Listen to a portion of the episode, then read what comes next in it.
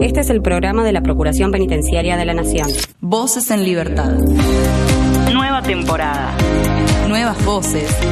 Nuevos segmentos. Más contenido. El mismo compromiso. Voces en Libertad. Atravesamos los muros.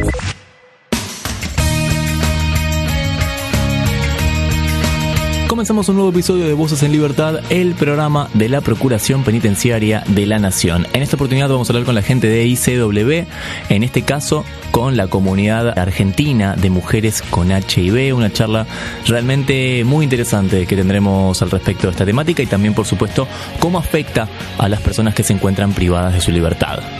Por otro lado, recibimos la visita de la gente del comisionado parlamentario penitenciario de Uruguay.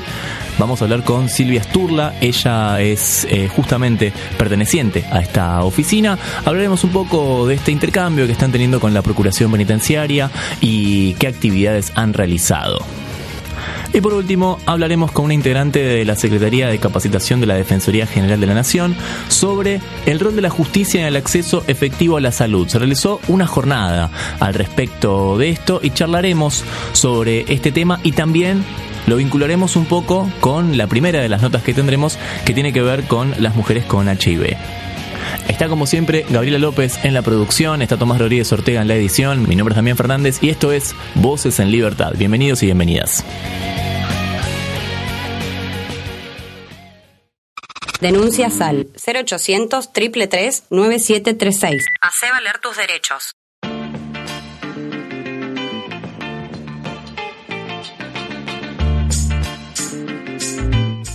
Bueno, atención con la siguiente nota. Vamos a hablar de algo que, si la memoria no me falla, nunca hemos hablado hasta ahora eh, en la historia de Voces en Libertad. Y tenemos que hablar de la comunidad argentina de mujeres con HIV. Es una red eh, internacional y estamos en comunicación con Cecilia Rodríguez. Ella es abogada, es activista y es asesora legal justamente de esta comunidad. Cecilia, ¿cómo estás? ¿Todo bien? Damián te saluda. Hola, ¿qué tal Damián? Buenas tardes, un gusto saludarte. No, el gusto es nuestro. Eh, nunca hemos hablado, si no me equivoco, de esta, de esta red, así que es una buena oportunidad para, para hacerlo, ¿no? ¿De qué, ¿De qué trata específicamente esta, esta red? Que por el nombre nos podemos imaginar, pero bueno, en, un poco más en detalle. Bueno, ISW es una red mundial de mujeres con VIH que nuclea por capítulos, por países a diferentes eh, personas. Es solamente una red de mujeres con VIH yo formo parte de ISOLEV Argentina, es decir, del capítulo de Argentina. Somos una comunidad de mujeres con VIH que nos unimos para intercambiar información, para hacer incidencia política, em, para dar apoyo legal, asistencia legal, contención psicológica. Bueno, tenemos diferentes eh, digamos, hacemos diferentes actividades. Tenemos chicas que se acercan a las redes para solamente tener información, otras por ahí ya después de un tiempo empiezan a tener ganas de, de hacer acciones, como hacer capacitaciones, talleres, eh, y otras por ahí ya más de del activismo político, de todo lo que fue, por ejemplo, la, militancia el año pasado para la sanción de la ley 27.675, que es la reciente ley sancionada de respuesta integral al VIH, hepatitis virales, tuberculosis e ITS, de la cual eh, es corredactora. Eh, y nosotras hemos este, realizado un capítulo de mujeres y personas con capacidad de gestar de la ley. Digo, es decir, hacemos muchas actividades, tratamos de, estar en todos lados porque realmente se cree que el VIH es un problema que quedó en los 90, en el, inicio de la pandemia. Eh, cuando se hablaba de SIDA en ese momento, hoy sabemos que no toda persona que tiene VIH llega a un estadio de SIDA.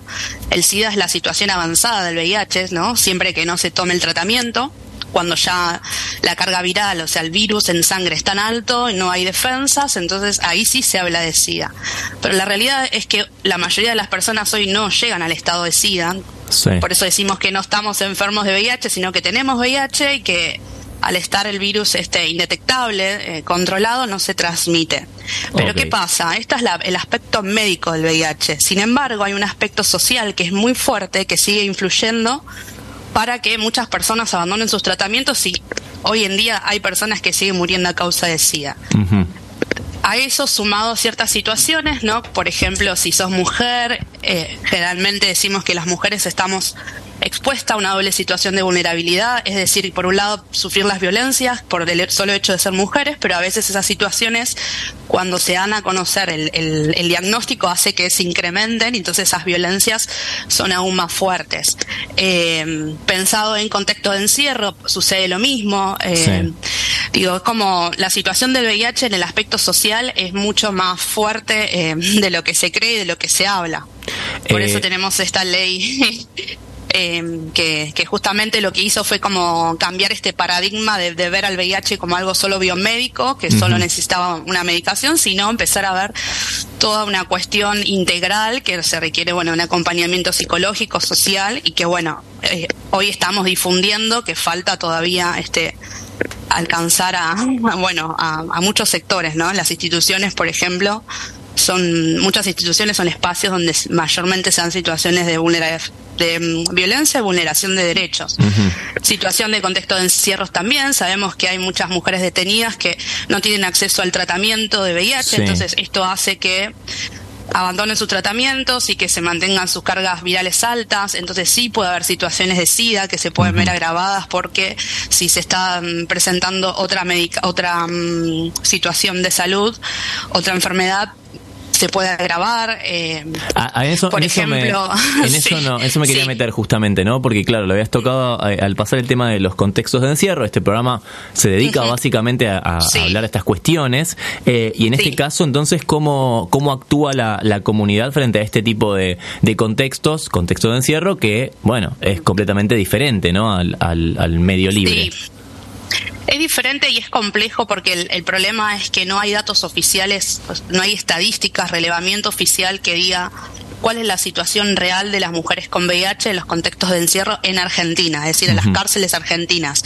Eh, nosotras lo que proponemos siempre es eh, intervenir dando formación, asesoramiento, ¿no? en clave de, de educación más popular para, para tener más alcance y a la vez eh, lo ideal sería poder tener un relevamiento de, estas situaciones, pero sí sabemos extraoficialmente o por mismos compañeros que, que, eventualmente van eh, a hacer talleres, sabemos que hay un montón de problemas de faltantes de, de medicación o que a veces se le cambia la medicación, lo cual esto es un problema porque hay diferentes esquemas antirretrovirales que no pueden ser dejados porque sí. Cuando mm, una persona está tomando un esquema y se le cambia, ya el virus genera adherencia, eh, resistencia a ese esquema, entonces no puede volver al esquema.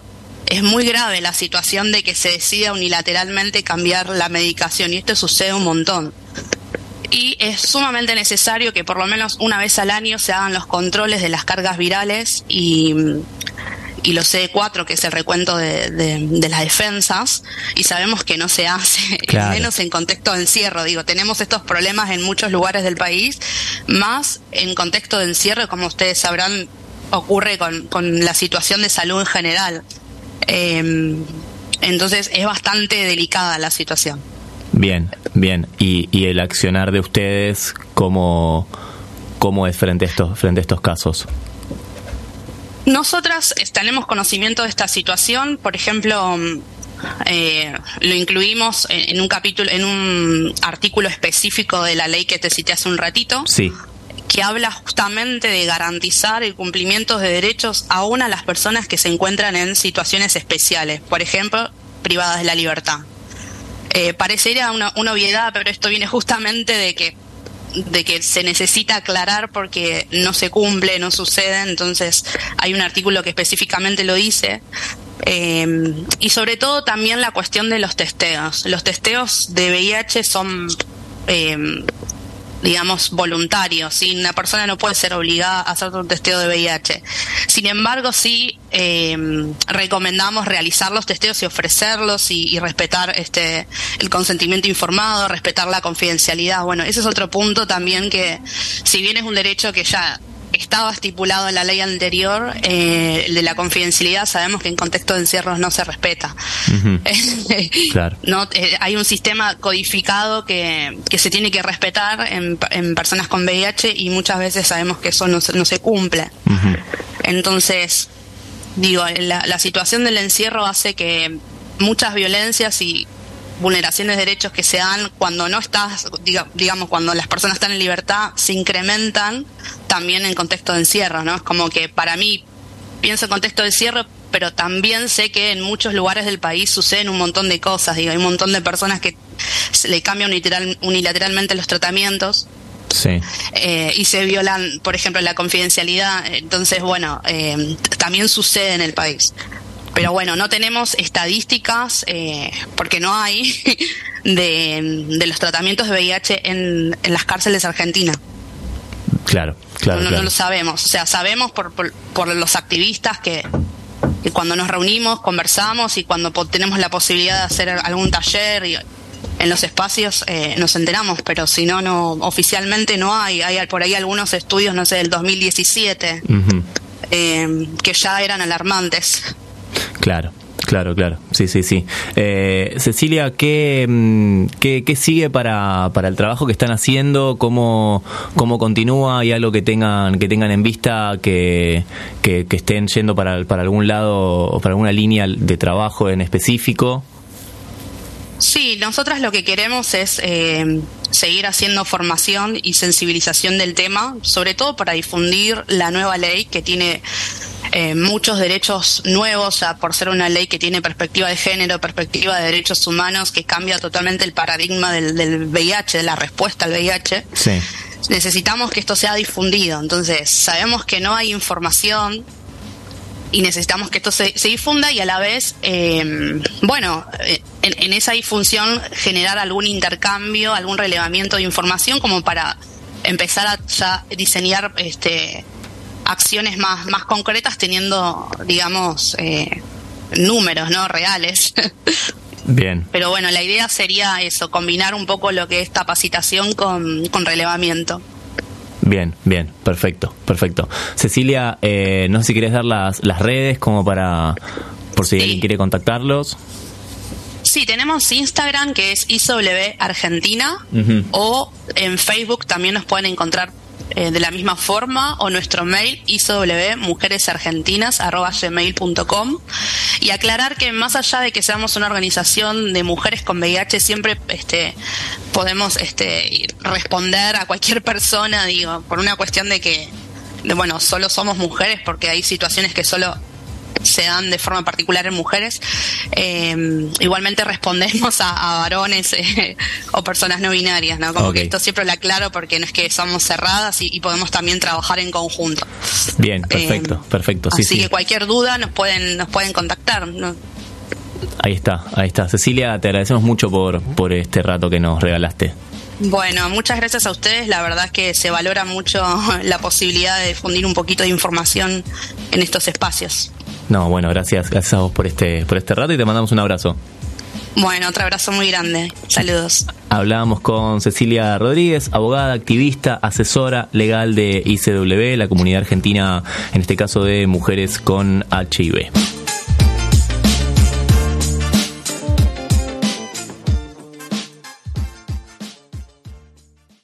Voces en Libertad. Un programa de la Procuración Penitenciaria de la Nación Temazo, clasicazo, que ya lleva, ya tiene como 23 años esta canción, un poquito menos capaz. Pensábamos que eran hermanos, pero no, un matrimonio, separados, en este caso, de White Stripes, esto es Seven Nation Army.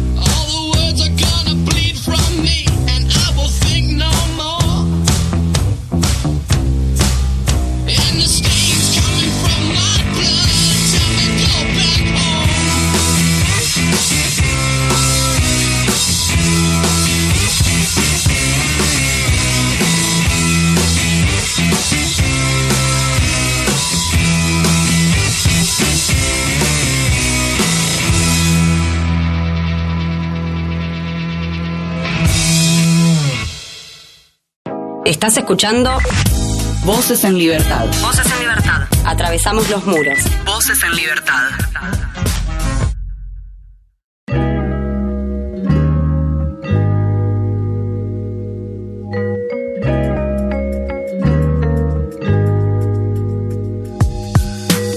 Bueno, como comúnmente se dice, cruzamos el charco, eh, nos vamos a Uruguay. En verdad, la gente de Uruguay está aquí, en Buenos Aires. Ellos han cruzado el charco. Estamos eh, en comunicación con la expresidenta de la Asociación de Defensores Públicos de Uruguay. Actualmente forma parte de la oficina del comisionado parlamentario penitenciario de Uruguay. Estamos en comunicación con Silvia Sturla. Silvia, ¿qué tal? Un gusto, Damián es mi nombre. Hola Damián, un gusto también. Bueno, muchas gracias por este rato que te estás tomando eh, con nosotros. Sabemos que, bueno, por supuesto que en esta visita deben tener la agenda, la agenda apretada, pero queremos saber un poco sobre el intercambio, ¿no? Entre eh, justamente entre la oficina del comisionado parlamentario de Uruguay y la Procuración Penitenciaria de la Nación. ¿Cómo se está dando? Bueno, eh, el intercambio es muy rico para nosotros, realmente es riquísimo. La Procuración tiene 30 años de existencia con una historia y una experiencia que nosotros aún no tenemos. Nuestra ley es del 2004, nuestra oficina empezó a funcionar en 2005, eh, sin prácticamente dotación económica y con poquitísima gente. Así que si bien funcionamos también, somos un organismo que funciona dentro del Parlamento de la Nación, eh, no tenemos la misma dotación que el Parlamento, eh, no tenemos autonomía financiera. Entonces, claro, somos 13 personas en total en nuestra oficina, por lo cual estar acá, este, nuestro trabajo adquiere una dimensionalidad enorme, viendo cómo funciona la procuración, realmente es espectacular. Bien, bien, bien. Eh, sí, por supuesto que estos intercambios siempre, siempre suman, ¿no? Siempre le suman a, ambas partes. Eh, ¿Qué tipo de actividades pudieron realizar desde, desde su visita? Bueno, nosotros este, ayer estuvimos reunidos con el equipo de género, con, también con, la directiva. Eh, no sé exactamente cómo es el cargo de procurador de, le dije directiva, pero en realidad con los, con los, estuvimos con Mariana y con, eh, con Ariel, ¿cómo, no sé qué cargo tienen. El, procurador penitenciario adjunto interino, ahí está, ese sería ah, el cargo. está interino Ariel, perdón, porque eh, sabía que estaba trabajando de interino, pero no sabía si era oficial. Así que bueno, estuvimos reunidos con ellos. Eh, como ya nos conocemos desde hace años, la, la, reunión fue sumamente amena, también con Julieta, que ha sido nuestro nexo, este, y que gracias a ella estamos acá y organizó todo para que fuera perfecto. Y mm, después estuvimos reunidos con el equipo de género, que realmente, bueno, nos encantó escucharlas a las chicas y cómo, cómo trabajan. Muchas de las cosas, este, que, muchas de las cosas que se realizan acá también las realizamos allá, pero, este, como somos muy poquitos en, la oficina, eh, realmente no, nuestras, nuestros esfuerzos son muchos, ¿no? Y quizás vemos que los resultados no son tantos como quisiéramos, porque estamos repartidos en diferentes áreas, las mismas personas. Claro, tienen que repartirse en más tareas de repente y por ahí, a diferencia de la procuración, que tiene áreas específicas para cada cosa, ¿no? Exacto. Eh, te digo que algunas áreas tenemos, lo que pasa que justamente que al ser pocos, eh, nosotros estamos los mismos, formamos parte de varias áreas, las mismas personas. Este, pero por eso te digo, la reunión fue súper fructífera ayer eh, vinimos tres compañeros, eh, que ahora dos de ellos están en una unidad femenina, y yo estuve, me quedé acá en la procuración, y hoy también fue muy rica mi experiencia en el área de denuncias, y realmente fue interesantísimo lo que, lo que pude ver y compartir con los colegas de acá de Argentina. Y ahora estoy acá en la radio. Mañana seguimos con la parte del área legal. Bien, bien, bien, bien, perfecto, perfecto, perfecto. Bueno, eh, y hasta ahora, eh, ¿qué, ¿qué, herramientas eh, creen que pueden llevarse dentro del trabajo de la Procuración Penitenciaria de la Nación? ¿no? ¿Cuál, ¿Cuáles herramientas de repente captaron y dijeron, bueno, esto podemos replicarlo de forma parecida? O ya se replica de forma parecida, tal vez. Bueno, mira, nosotros en realidad hace mucho que estamos tratando de copiar entre comillas y con toda la mejor buena, buena intención, este, el trabajo de la Procuración. Así que nos hemos ido llevando, te digo, desde hace años, unas cuantas herramientas que estamos tratando de, implementar eh, siempre. Eh, ahora, en cuanto al, ayer, en cuanto al tema de, de mujeres y de madres con hijos, estuvimos intercambiando información que nos fue muy fructífera y nos llevamos este, por supuesto, un montón de material que nos ofrecieron eh, las colegas. Así que bueno, eh, te digo que no lo hemos podido leer con profundidad, pero sí nos llevamos todo, nos pareció la participación verbal que nos hicieron, nos pareció súper interesante. Así que obviamente vamos a estudiar con, con mucho detenimiento el material que nos dieron para poder eh, aplicar lo que sea posible. Y hoy, respecto del tema de, del área de denuncias, también este, estuvimos viendo nuestro formulario, los de ellos, nuestra ficha, la, de, ustedes, y realmente también me, llevo cosas interesantes eh, para poner en nuestras fichas de denuncias. Así que muy, muy bueno, muy bueno todo. Bien, bien. Por último, Silvia, no, no queremos sacarle más tiempo, ¿no? Pero siempre que hablamos un poco eh, con representantes de, organismos de otros países, eh, la duda de siempre o la, o la pregunta comparativa, ¿no? En cuanto a lo que, a cómo es la, situación de las personas privadas de libertad en Uruguay, ¿no? En este caso, eh, ¿qué, similitudes y qué diferencias pueden encontrar de repente con, con bueno, con, con la Argentina y no sé, no sé si los reclamos serán exactamente los mismos.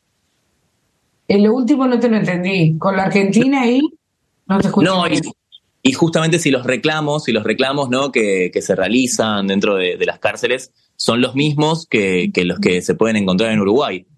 Sí, bueno, mira, eh, yo creo que el, problema de las cárceles no nos es ajeno a ninguno y a medida que vamos intercambiando información, nos damos cuenta que en realidad los problemas son muy similitud, pero muy similares este, realmente son muy similares los problemas. En cada área con la que estamos compartiendo nos damos cuenta que, que realmente este, los problemas son similares, los problemas de las familias son similares, los problemas que llevan a las personas a estar privadas de libertad también son similares, ¿no? Eh, las cárceles en Uruguay eh, tienen diferentes eh, connotaciones, digamos. Hay, hay cárceles que están muy bien y la mayoría de las cárceles está mal.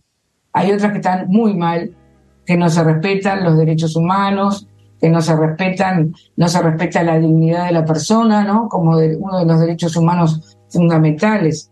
Nosotros este, luchamos para eso, para poner en, en, la vista, poner en conocimiento de las personas que tienen la potestad de, de hacer las políticas sociales y las políticas para que estas cosas cambien y realmente eh, es muy difícil, ¿no? Alguna cosa logramos, es una lucha continua, continua de todos los días. Nosotros hay lugares donde no se respetan las cuestiones mínimas, eh, pero tenemos una excelente relación, que creo que eso es una cosa buena para destacar, una muy buena relación con la mayoría de las personas que integran el Instituto Nacional de Rehabilitación que es el instituto que regula las cárceles en Uruguay y que depende del Ministerio del Interior. Eh, eso, esa buena comunicación que tenemos nos hace que tengamos mucho diálogo y a través del diálogo logramos muchas cosas y también que cuando le presentamos un habeas corpus, por ejemplo, no lo tomen como algo personal, porque en un momento cuando empezamos a hacer habeas corpus, eh, las, las las personas que estaban encargadas de la administración de las cárceles lo tomaban como algo personal. Entonces se ofendían y iban a la prensa y decían lo que nos hace el comisionado parlamentario. Y ahora ya no lo toman como algo personal. Y eso me parece que es una cosa importantísima porque además ellos tienen que acatar la norma, este, la sentencia de un juez, ¿no? O sea que ya una vez que nosotros presentamos el habeas, después este, ellos tienen que acatar la sentencia y, la acatan y nos van, nos van mostrando lo que van mejorando de a poco, porque evidentemente por falta de recursos todo junto no se puede hacer, pero sí se, trabaja rápidamente, en general cuando presentamos un, un habeas corpus. Así que en ese sentido yo creo que estamos navegando lento pero, pero seguro.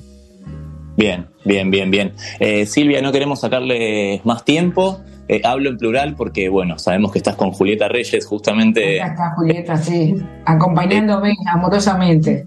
Bien, bien, bien, muy bien, muy bien. Por supuesto, una, una amiga de la casa. Eh, Silvia, muchas gracias por este rato. Esperamos que disfruten su, su estadía acá en Argentina.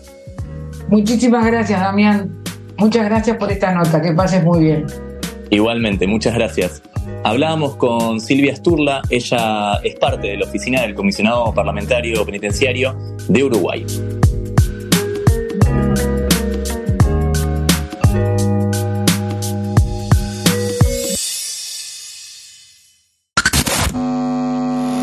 Síntesis de la semana. Noticias en un minuto.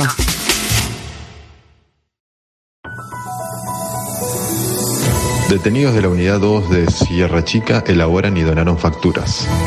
En el marco de una iniciativa solidaria, personas privadas de la libertad de las cárceles bonaerenses de Sierra Chica elaboraron más de 14.000 facturas para donar a distintos festejos que se realizaron en el partido de Olavarría. Resocialización. Dictan cursos de barbería a detenidos de la Unidad 39. Como parte de las actividades que están destinadas a la formación en oficios en la penitenciaría de Ituzaingó, comenzó un curso de peluquería y barbería que está destinado a quienes se encuentran privados de la libertad y que están próximos a cumplir su pena y reinsertarse en la sociedad. Se inauguró una huerta orgánica en el Centro de Atención a Jóvenes en conflicto con la ley penal se puso en funcionamiento la huerta orgánica en el Centro de Atención a Jóvenes en Conflicto con la Ley Penal 1 en Capital, a fin de consolidar el trabajo para la reinserción social y laboral de personas que se encuentran en contexto de encierro. Desde una cárcel de San Martín, donaron mobiliario infantil. En una nueva iniciativa solidaria en contexto de encierro, detenidos donaron mesas y sillas para niños y niñas, realizadas con madera reciclada, destinadas al club parroquial Soy de la Virgen No Más, de la localidad de San Miguel. Voces en Libertad. Un programa de la Procuración Penitenciaria de la Nación.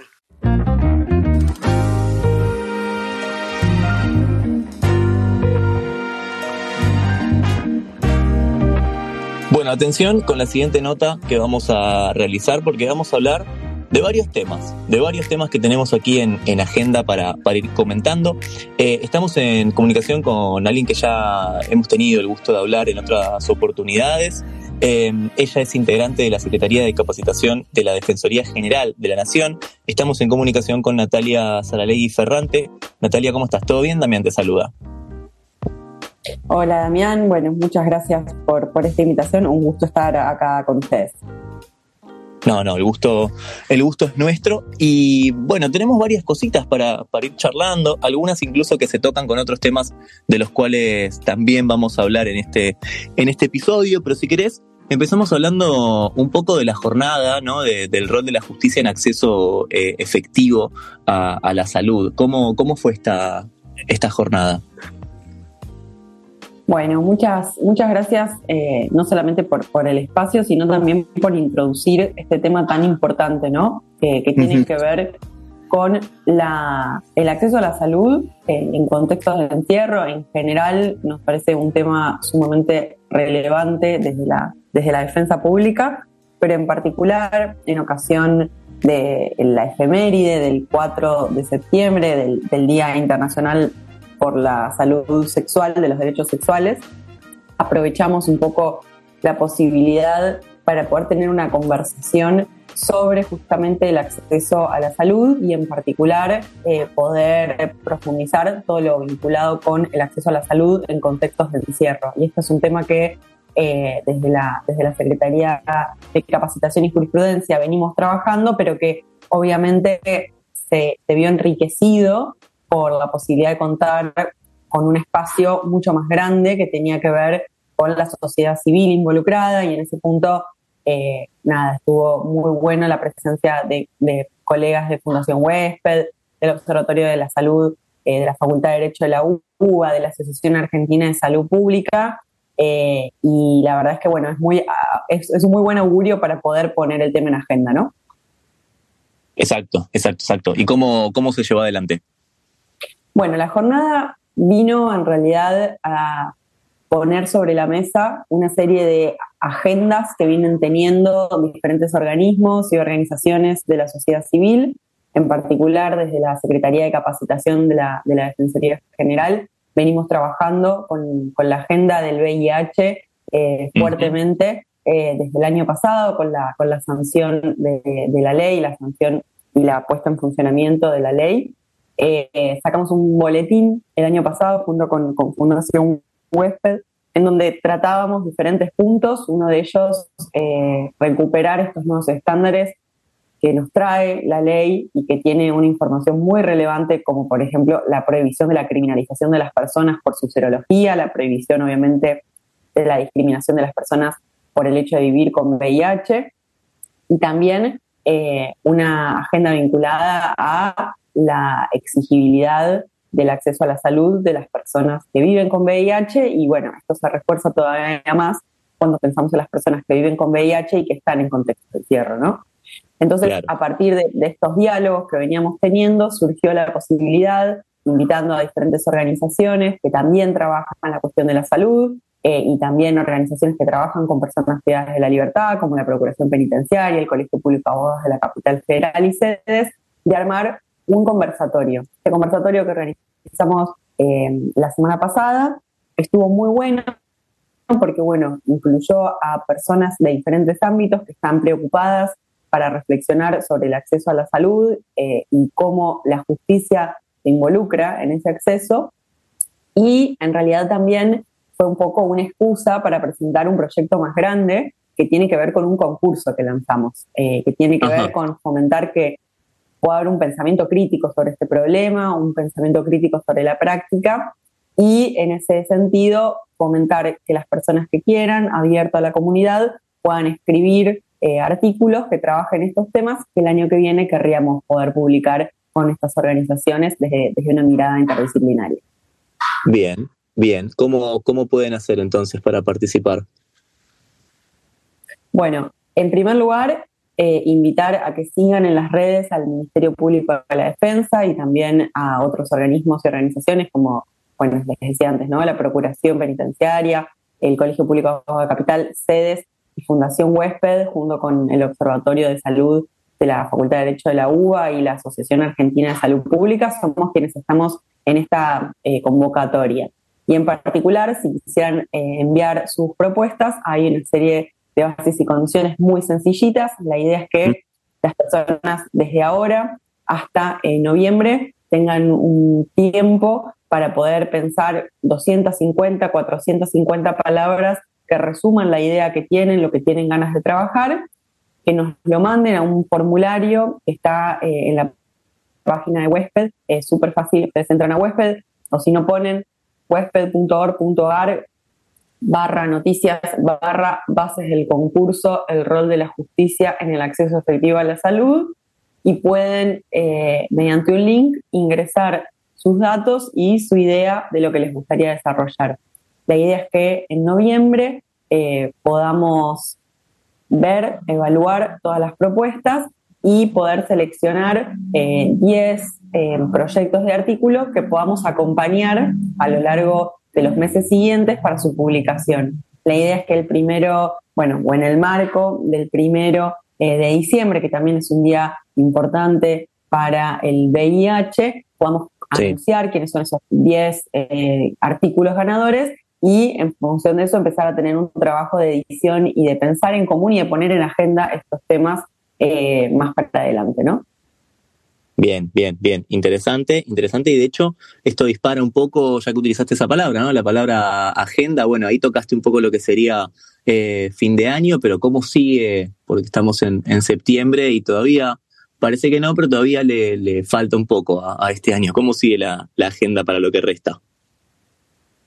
Tal cual. Bueno, en primer lugar, desde, desde la defensa pública tenemos la, la idea siempre de poder incorporar eh, obviamente una mirada interdisciplinaria, transdisciplinaria, eh, y en ese punto, eh, bueno, tenemos varias capacitaciones de acá para adelante que prevén poder conocer a fondo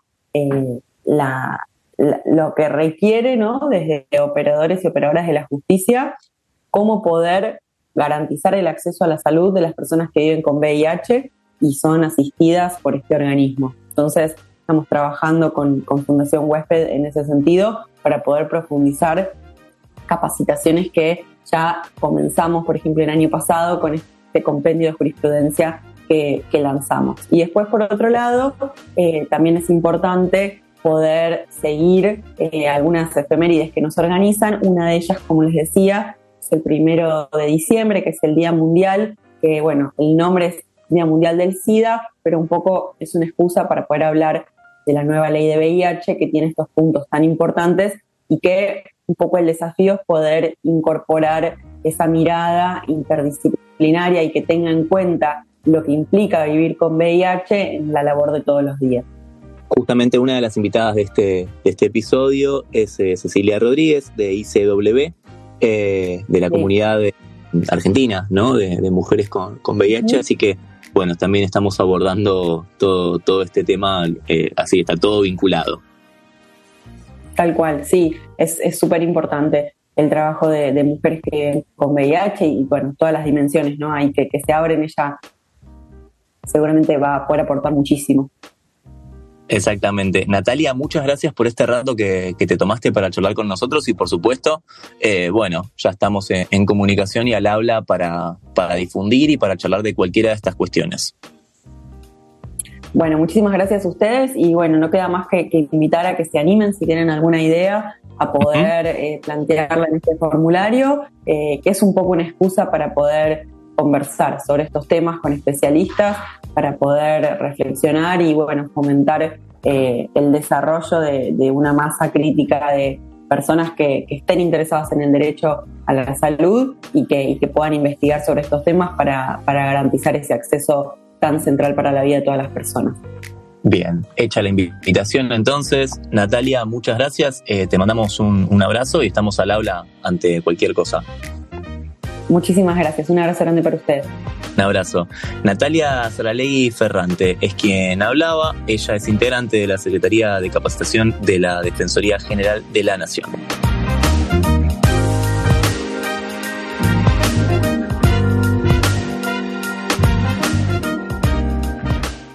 Volvé a escuchar este u otro programa a través de la web oficial radio.ppn.gov.ar Voces en Libertad. Un programa de la Procuración Penitenciaria de la Nación. Dupla de lujo ellos ya habían charlado en otras oportunidades, en algunas competencias de freestyle. En este caso colaboraron juntos en una canción que tiene un largometraje en, en YouTube. Lo pueden ir a ver, por supuesto. Esto es Residente junto a vos. Problema cabrón.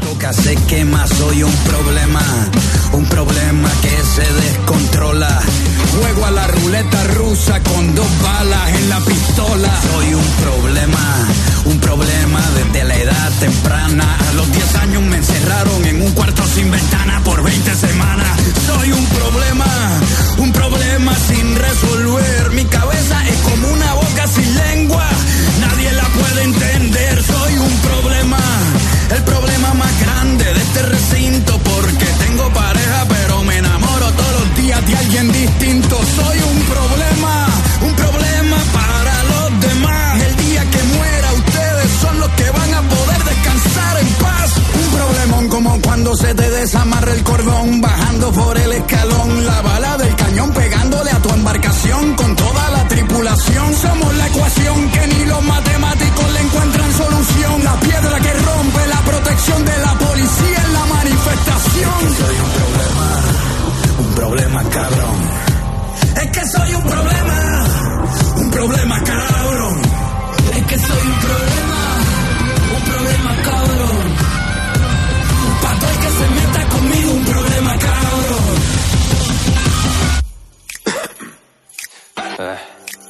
Yo soy un problema, difícil de lidiar. Uno de esos problemas que no vas a olvidar. No sé qué me espera y no sé de esperar, pero engaña a todos en este lugar. Tengo el diablo en la cama, dice que me si con mi alma la quieres comprar. Es que somos un problema y eso no te cierra un problema grande, de esos que te aterran. Porque con palabras ganamos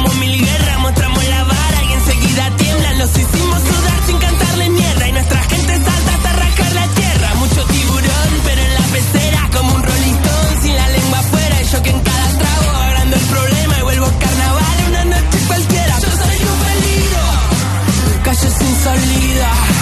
Nunca fui normal, para la vida para romper la monotonía y que nuestros días no sean tan iguales para que los males soplan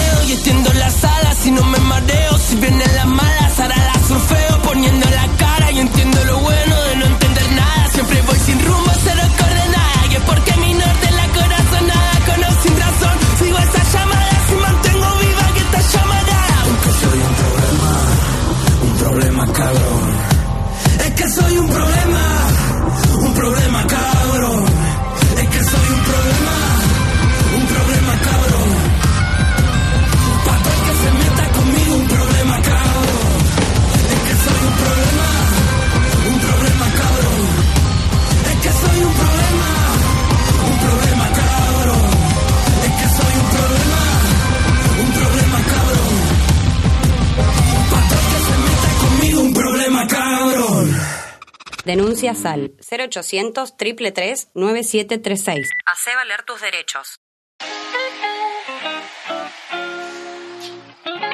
Y hasta acá llegamos con esta edición de Voces en Libertad. Como lo dijimos, podés escuchar todos los programas a través de radio.ppn.gov.ar, los podés descargar también incluso Hay más información en ppn.gov.ar y nosotros nos encontramos la semana que viene con Gabriela López en la producción, con Tomás Rodríguez Ortega en la edición. Mi nombre es Damián Fernández. Esto fue Voces en Libertad y nos encontramos la semana que viene. Chao.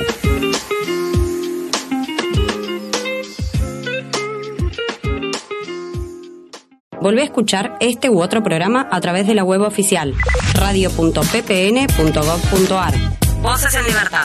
Un programa de la Procuración Penitenciaria de la Nación.